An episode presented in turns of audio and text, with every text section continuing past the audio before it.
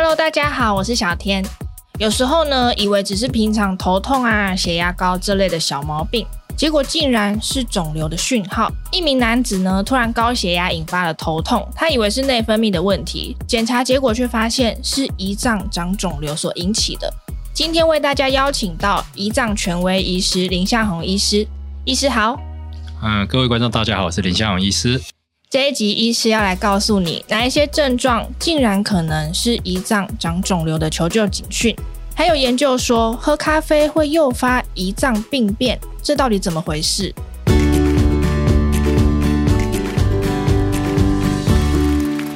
医师有病患头痛，他原本以为是高血压引起的，结果他检查出来竟然发现是因为胰脏长肿瘤，哎，这是这是为什么？嗯。对，那大家听到这样也觉得不可思议。啊、那我先分享一个这个案例好了。他大概是个四十岁的男生哦，那他大概一百七十公分，他也不胖哦，他在七十公斤左右。嗯，那这样的人不应该会血压偏高，但是他后来发现，哎，他最近量血压怎么都高达高的那个血压都高达一百七到一百八，而且会头痛，所以他就跑去先去跑去心脏科医师看诊哦，因为他高血压嘛。那心脏科医师也觉得很不寻常，因为其实。我们知道，我们的血压其实跟我们的肾脏跟肾上腺也有也有关系。你生气的时候，你的血压可能会高，血压会高，所以这跟肾上腺有关。所以呢，心脏科医师就怀疑他是肾脏的肾上腺或肾脏血管的问题，嗯，帮他做了扫描，结果一个断层扫描下去，发现哇不得了了，原来是一个五公分的肿瘤长在胰脏，嗯、那才发现原来好像可能他的高血压跟这个胰脏是有相关的哦。五公分的肿瘤算蛮大的。对，嗯，那它会变成高血压，会头痛，那还有没有什么其他的可能的症状啊？OK，那它这种的胰脏肿瘤跟我们一般听到的胰脏癌又不太一样，嗯，那它是比较特别的一种胰脏癌，哦，那它这一种胰脏癌叫做神经内分泌瘤，哦，那这种神经内内分泌瘤，它的特色就是，你听到它的名字，它会分泌神经内分泌，所以它会分泌一些内分泌的激素，它有的呢会让你。引起你这个血压偏高哦，有的人会全身发热，嗯，会有点脸热潮红，有的人会低血糖哦，有的人会胃溃疡等等现象。哦，所以大家的症状有可能都不一样。对，就是看你的这个肿瘤，它是会分泌哪一种激素，所以每个人的症状还不一样。整个千变万化。对，它是一个，它是一个非常难诊断的一个一个肿瘤，因为。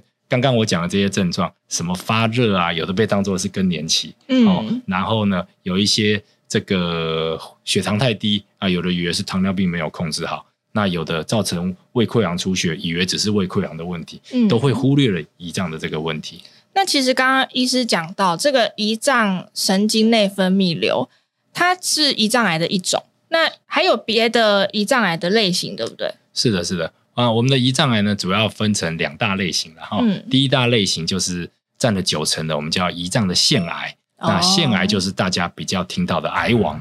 哦，癌王大部分都是腺癌，就是它的预后会比较不好。哦，那另外大概占了百分之七到八左右，是一种叫做神经内分泌瘤的这种形态。嗯，那这种形态它跟我们的癌王有略微不同了。哦，因为它的发作的年纪，它其实比较轻的。一般我们的腺癌大概是六十五到七十，它这个大概可以五十五岁到六十岁左右。再来呢，它的未来的对治疗的反应是比较好的哦，哦。那它的这个存活率也是远高于一般的腺癌，这是它比较不一样的地方。像之前就是那个苹果的创办人贾博士，那时候他呃病逝的时候。有的人说他是内分泌瘤，有的人说他是胰脏癌病逝，所以导致有一些观众或是读者可能搞不清楚说，那到他到底是哪一种病？对，那他的故事是蛮离奇的啦。哈。那他，你说他怎么诊断胰脏癌的呢？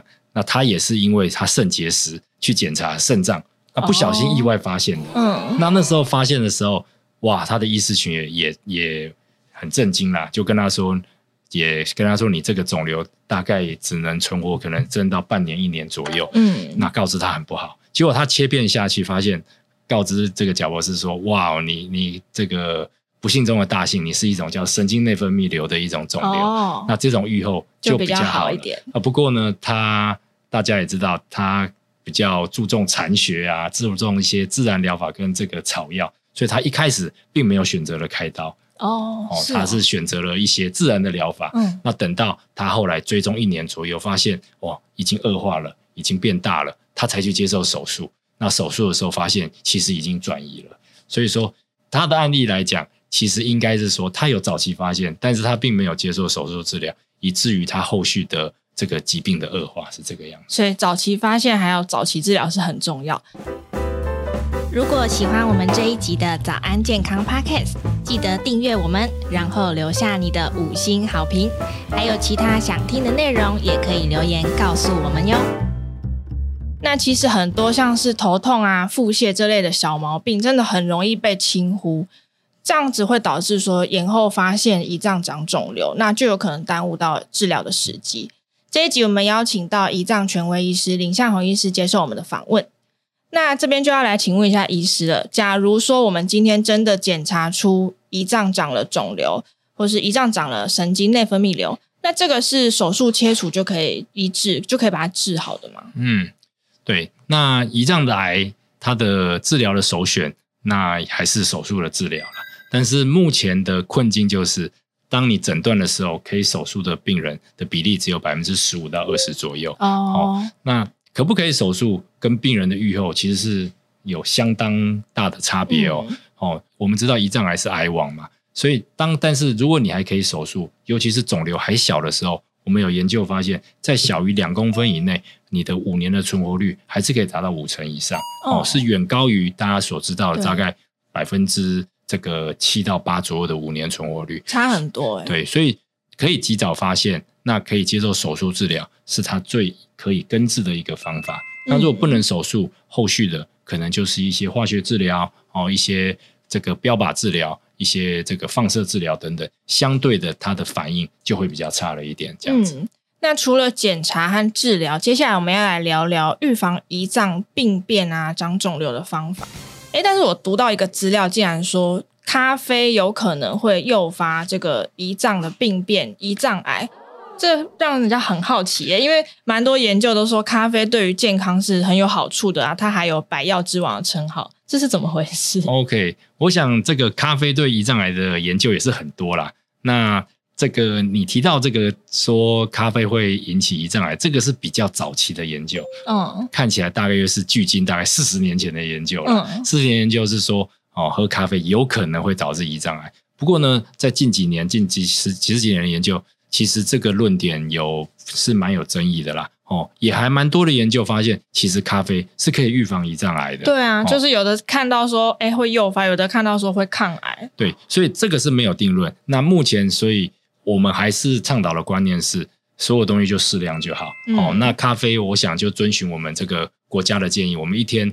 大概不要超过这个三百毫克，就大概如果我们去便利商店看买咖啡，它都会标榜那个咖啡因的含量。含量对，大家就看、嗯、哦，如果是这个一杯比较大杯的，它咖啡因含量可能就已经快是两百了，嗯，两百毫克了，那你一天就一杯就好了，不要超过两杯。我想适量是 OK 的、嗯、哦。